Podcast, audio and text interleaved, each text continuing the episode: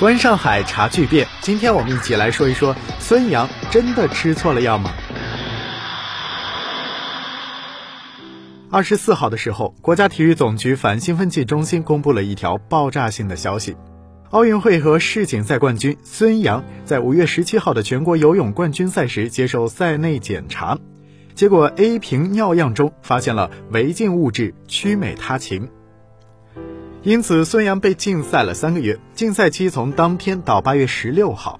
同时，孙杨在全国冠军游泳赛上的一千五百米冠军头衔被取消，罚款五千元。消息一出，令人震惊。除了对孙杨陷入禁药丑闻的惋惜之外，更多的网友对反兴奋剂中心在六个月之后公布这一消息表示不解。这曲美他嗪是什么？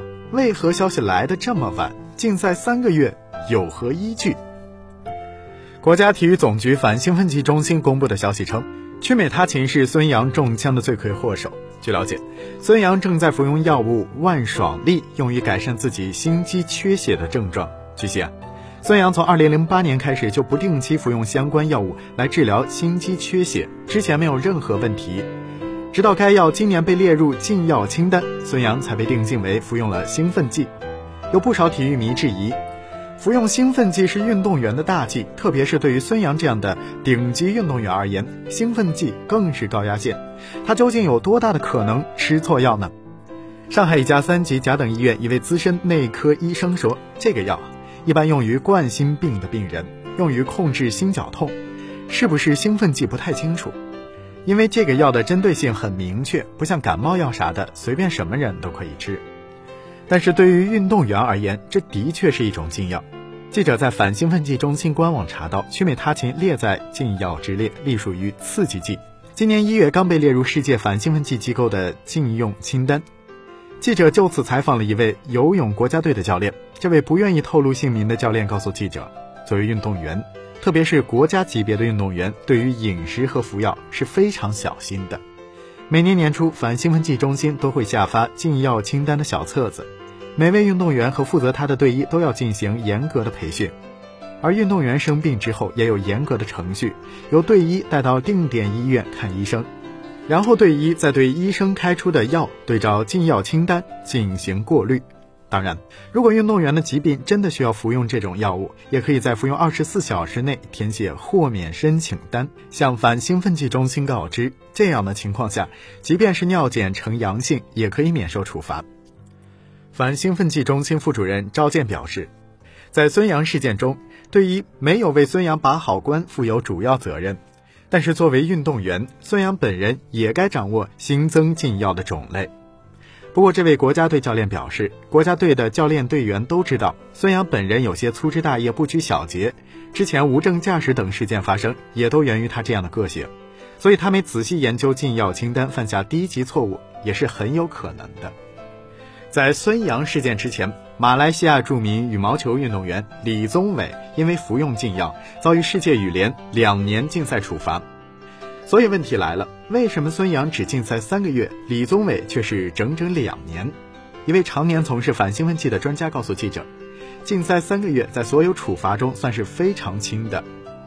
二零零八年，中国游泳队选手欧阳鲲鹏因为尿检中被发现违禁药物瘦肉精而被处以终身禁赛的极刑。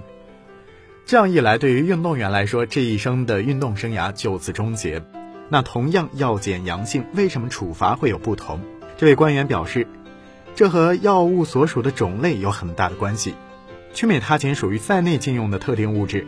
所谓特定物质，是禁用清单里标明容易引起误食误用的物质，在药品中常见，或者不太作为兴奋剂被滥用，但大剂量使用也能起到提高运动表现作用，有被滥用的可能。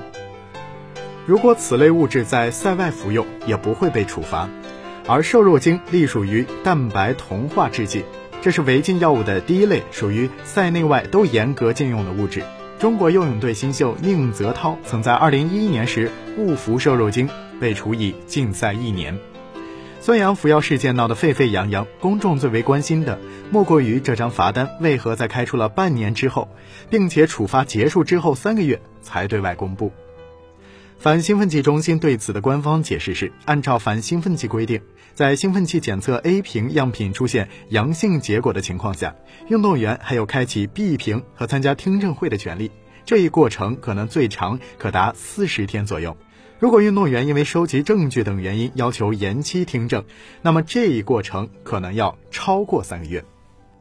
但也有不同的声音，认为公布的时间远远超过了允许范围的三个月期限。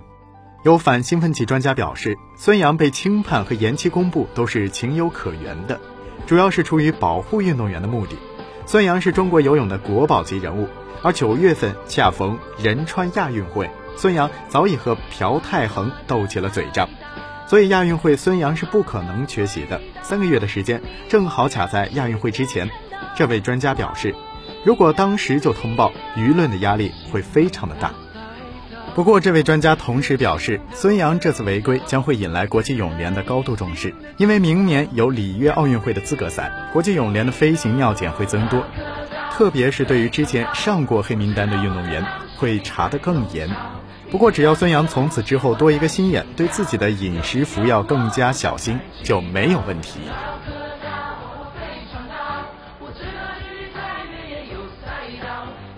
观上海茶巨变，上海观察，感谢您的收听，各位听友，我们下期节目再会。